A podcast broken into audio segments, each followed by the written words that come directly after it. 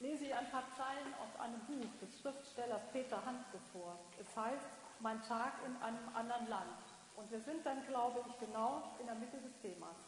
An dieser Stelle ist die Hauptperson noch nicht in diesem anderen Land, aber unmittelbar davor. Und wieder fügte und ergab es sich, dass meine Schwester und ich dabei am Ufer eines Sees standen, des einzigen unseres Landes, mit dem anderen Land an dem Ufer gegenüber.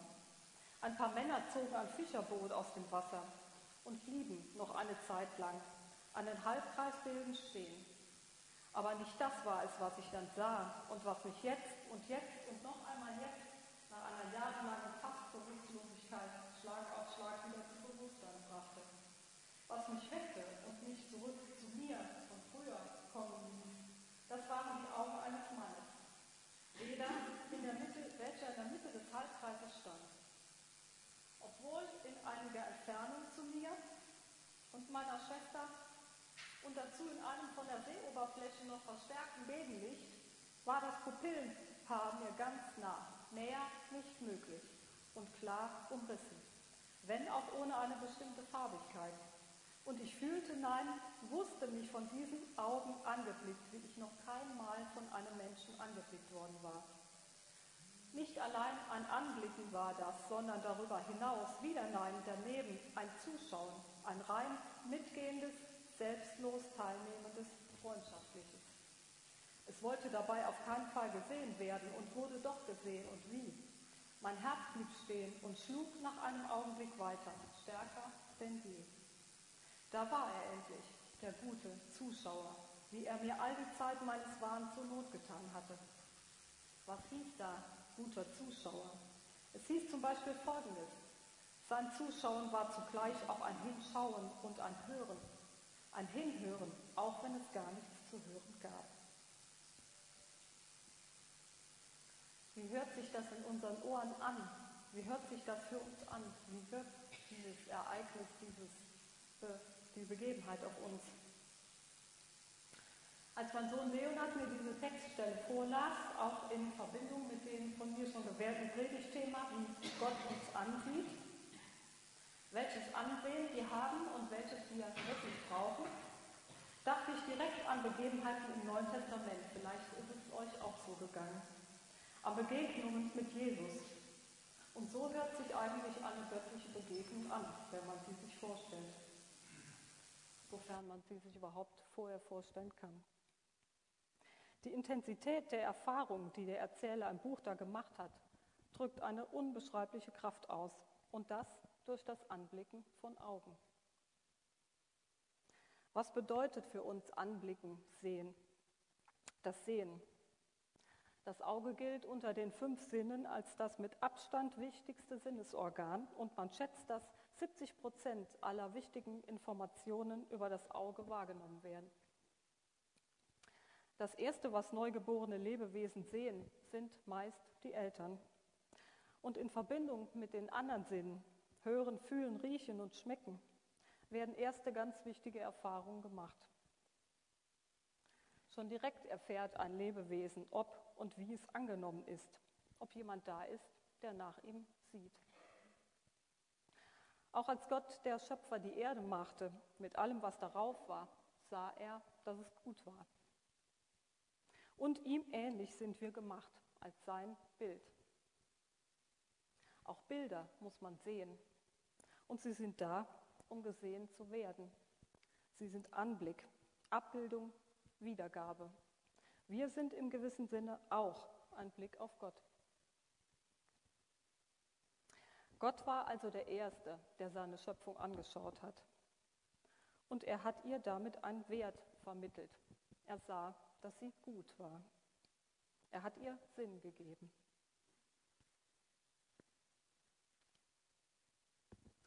Alles Geschaffene wird uns den Menschen vom Schöpfer anvertraut.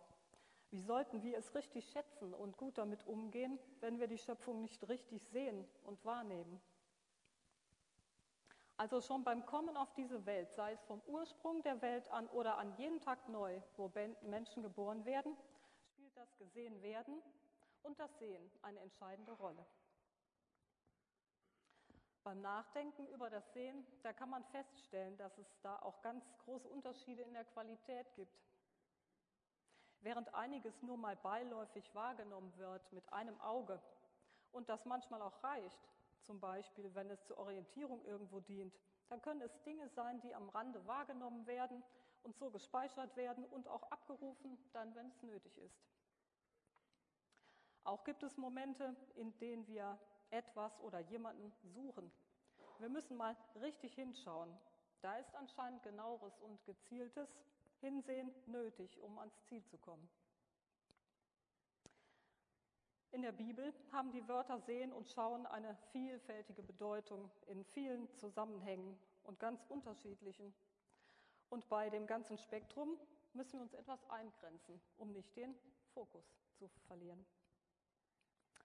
Ich möchte darauf kommen, was das Besondere am Blick Gottes, am Blick Jesu ist, was diese Blicke für uns bedeuten können, was uns durch sie zufällt und was wir dadurch vielleicht auch anderen sind. Vom Blick Gottes haben wir eben schon zu Anfang gesprochen. Er, der Schöpfer, blickt wohlwollend auf seine Schöpfung. Sie ist, wir sind gut gemacht. Das ist der ganz tiefe Blick Gottes, der auf uns ruht. Und das ist der Ausgangspunkt für unser Leben. Und dieser Ausgangspunkt, der kann mal verschüttet sein, der kann mal nicht zu sehen sein, aber der kann sich immer wieder neu auftun und immer kann es wieder neu werden. Der Blick oder die Sicht auf die Aussage, wir sind gut gemacht. Manchmal müssen wir uns das nochmal sagen oder von anderen gesagt bekommen. Gottes Blick geht tief. In 1 Samuel 16, Vers 7, Anna hat diesen Vers als Eingangsvers vorgelesen und wir haben uns dazu nicht abgesprochen, ist ebenfalls schon genannt worden, Gott sieht das Herz an. Das ist, wie ich finde, der größte und am meisten tröstende Blick, den Gott uns schenken kann und gleichzeitig auch der hilfreichste. Solch ein Gott, dem es wichtig ist, was unser Herz sagt, was in ihm vorgeht und warum, was unsere tiefsten Wünsche sind, die wir selbst noch nicht einmal beschreiben könnten, geschweige denn ihre Ursachen kennen würden. All das sieht er und es ist ihm wichtig. Das ist der Grund, warum er uns genau versteht. Weil wir ihm wichtig sind, sieht er uns richtig. Diese Tatsache kann für uns ganz große Auswirkungen haben. Wir können ganz offen vor ihm sein, weil er uns liebend und gnädig ansieht. Brauchen wir keine Angst zu haben. Durch Gottes Blick in unsere Tiefen können wir uns unseren Tiefen nähern und, sie, und uns ihnen stellen. Er öffnet diese quasi durch seinen Blick und wir lernen sie anzuschauen und auszuhalten und vielleicht mit einem anderen Menschen an der Seite uns heilend mit Gott zu betrachten.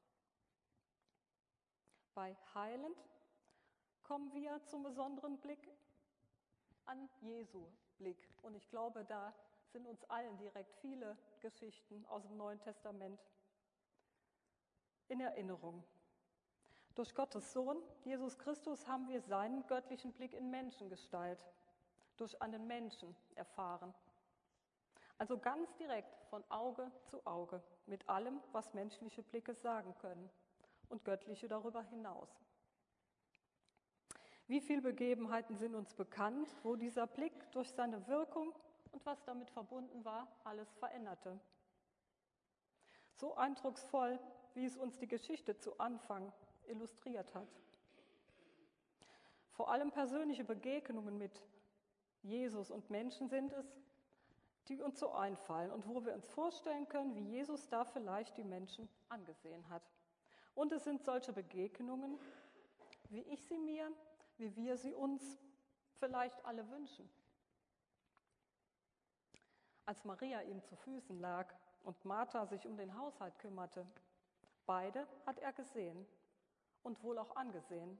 Beide waren angesehen in dem, was sie taten oder auch nicht taten. Oder als Jesus alleine mit der Ehebrecherin zurückblieb, nachdem sich alle anderen aus dem Kreis schon verabschiedet hatten, in dessen Mitte sie dann alleine stand.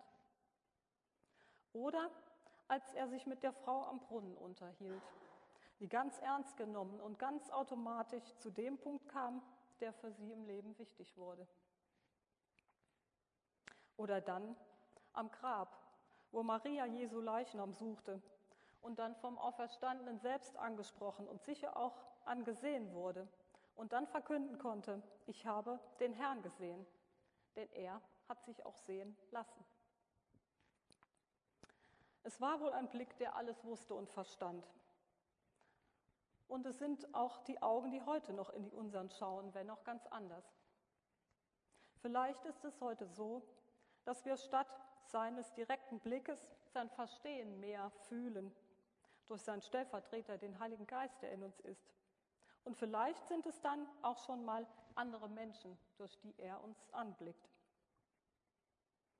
Durch sein Sehen hat er den Menschen gesehen, ihre Leiden erkannt und so auch behandeln können.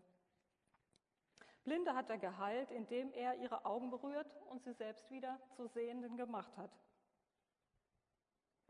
Auch sein Mitleid kam durch Hinsehen zustande. In Johannes 11, Vers 33 bei der Auferweckung des Lazarus. Jesus sah, wie Maria weinte und wie die Juden weinten er war in seinem Innersten erregt und erschüttert, heißt es da, und er hat selbst geweint. Um Mitleid zu empfinden, sehen und sehen wollen. Seht, wie lieb er ihn hatte, sagten die Menschen, als sie Jesus so sahen, so steht es da. Liebe drückt sich durch Hinsehen aus und auch erkennen kann man sie daran. Durch Hinsehen wird Mangel deutlich dem dann begegnet werden kann. Jesus sah Schafe, die keinen Hirten hatten. Er sah 5000 hungrige Menschen und konnte so ihren Hunger stillen, in ganz verschiedener Hinsicht.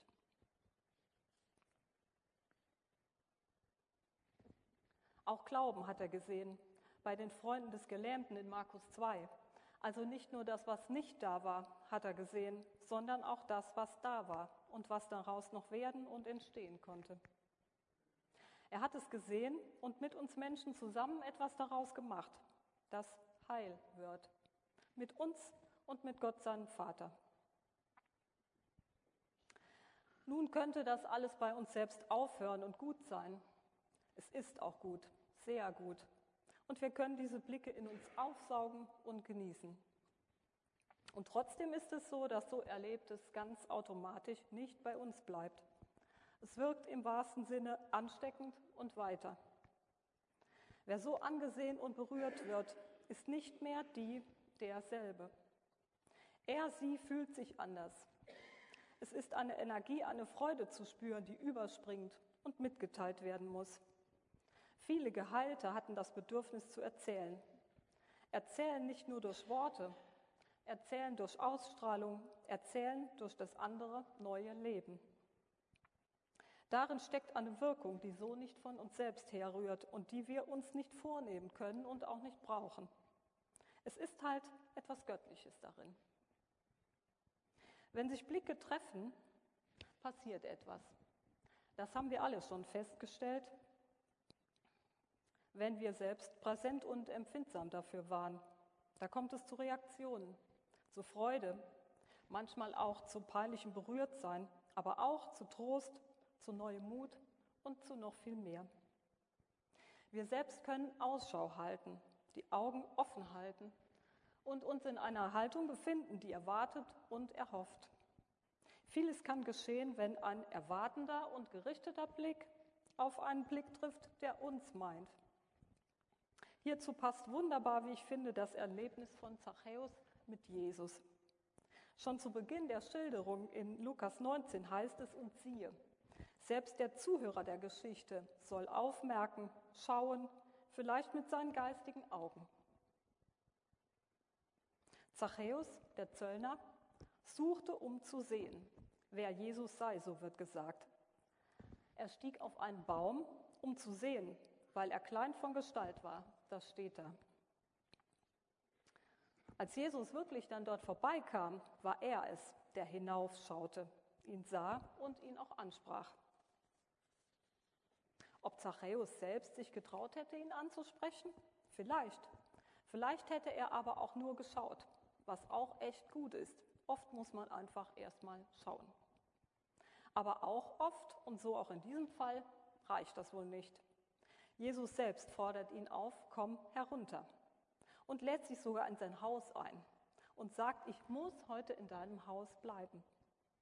Es wird berichtet, dass Zachäus ihn freundlich aufnimmt. Es entsteht etwas. In Zachäus, der gesucht und gesehen hat und der angeschaut wurde. Blicke trafen sich, Freude ist entstanden und Heil. Wir hören auch, dass sich das Leben von Zachäus nachhaltig geändert hat und dass er jetzt gibt und zurückgibt, statt einzunehmen. Die äußeren Sinnesorgane und das Herz liegen also nah beieinander. So kann auch ein verstocktes Herz, wie es in Markus 8 heißt, mit Augen, die wir zum Sehen benutzen und Ohren, die wir zum Hören benutzen, vom harten und starren Stock zu etwas Weichem werden, zu etwas, das empfindet.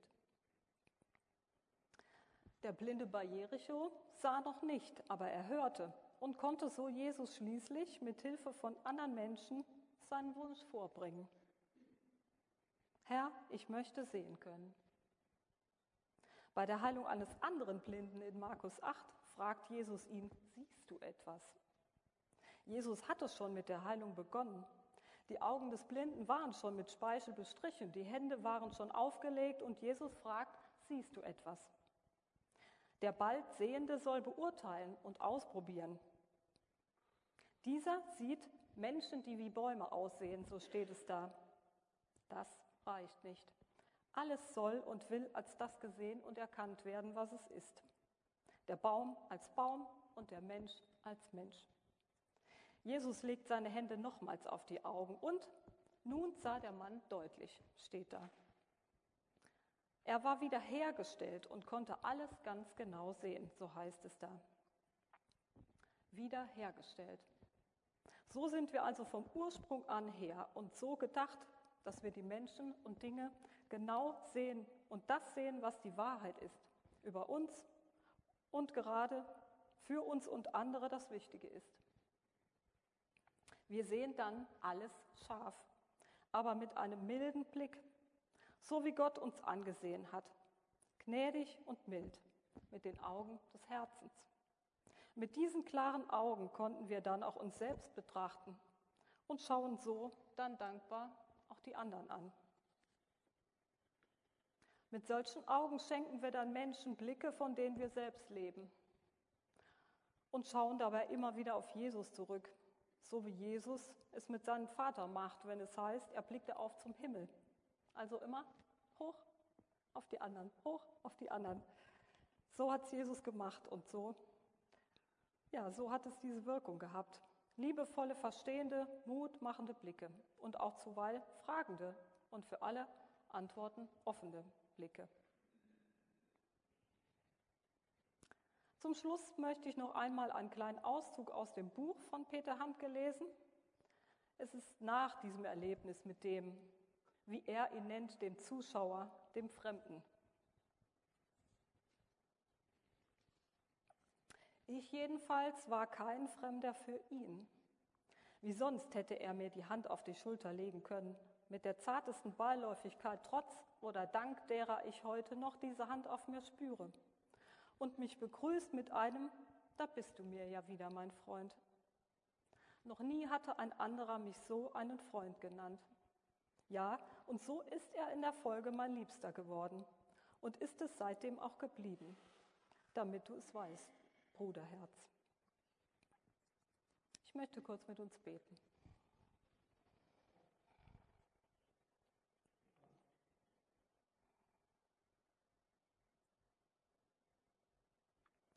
Herr, danke, dass deine Blicke wohlwollend auf uns ruhen, dass du uns mit Liebe ansiehst, weil du uns gut gemacht hast. Danke, dass du das Beste für uns willst Hilf, dass wir das ganz tief glauben und dass es in unser Herz dringt. Herr, wir können sehen und wenn auch nicht mit unseren Augen, weil das manchmal einfach nicht geht, weil wir alt geworden sind oder weil wir eine Behinderung haben, aber du schärfst uns die Augen des Herzens. Und dafür möchte ich dich bitten, Herr, bitte segne uns. Amen. Zwei Situationen, die mir am Herzen liegen und die schon zu manchem Missverständnis geführt haben, möchte ich noch gerne mal aufgreifen. Und zwar Situationen, wo sich Menschen in Trauer befinden oder Menschen sich zurückgezogen haben. Beides sind Situationen, Trauer und Rückzug, die uns selbst oft unsicher machen. Wie sollen wir reagieren dem anderen gegenüber? Was möchte er, was möchte er nicht? Und das macht uns oft unsicher. Ich mache uns aber den Mut, und ich glaube, den brauchen wir dazu manchmal wirklich, hinzusehen. Trotzdem und gerade deshalb. Nicht aufdringlich oder eindringlich, aber um wahrzunehmen. Aus Liebe, so wie Jesus das gemacht hat. Einfach als Zeichen, ich sehe dich. Du bist nicht allein. Blicke sind ein Angebot. Auch wenn sich nichts weiter ergibt, keine Reaktion folgt. Wir sehen uns, können wahrnehmen und weiterdenken und werden dann fast automatisch auch beten. Diese Blicke können auch ein Augenblick sein, in dem wir mal anrufen oder mal schreiben. Die, die jetzt denken, ja, genau so ist es mir gegangen, genau so fühle ich mich manchmal oder genau so eine Zeit habe ich hinter mir, ja, die möchte ich von dieser Stelle einfach mal um Verzeihung bitten. Ja, und möchte für uns alle wünschen, dass wir hinsehen, dass wir aufmerksam sind. Und vielleicht können wir selber ja auch, indem wir unsere Augen öffnen, an manchen Stellen Reaktionen aussenden, die zu so etwas ermutigen. In diesem Sinne hält Anne jetzt für uns das Fürbittegebet.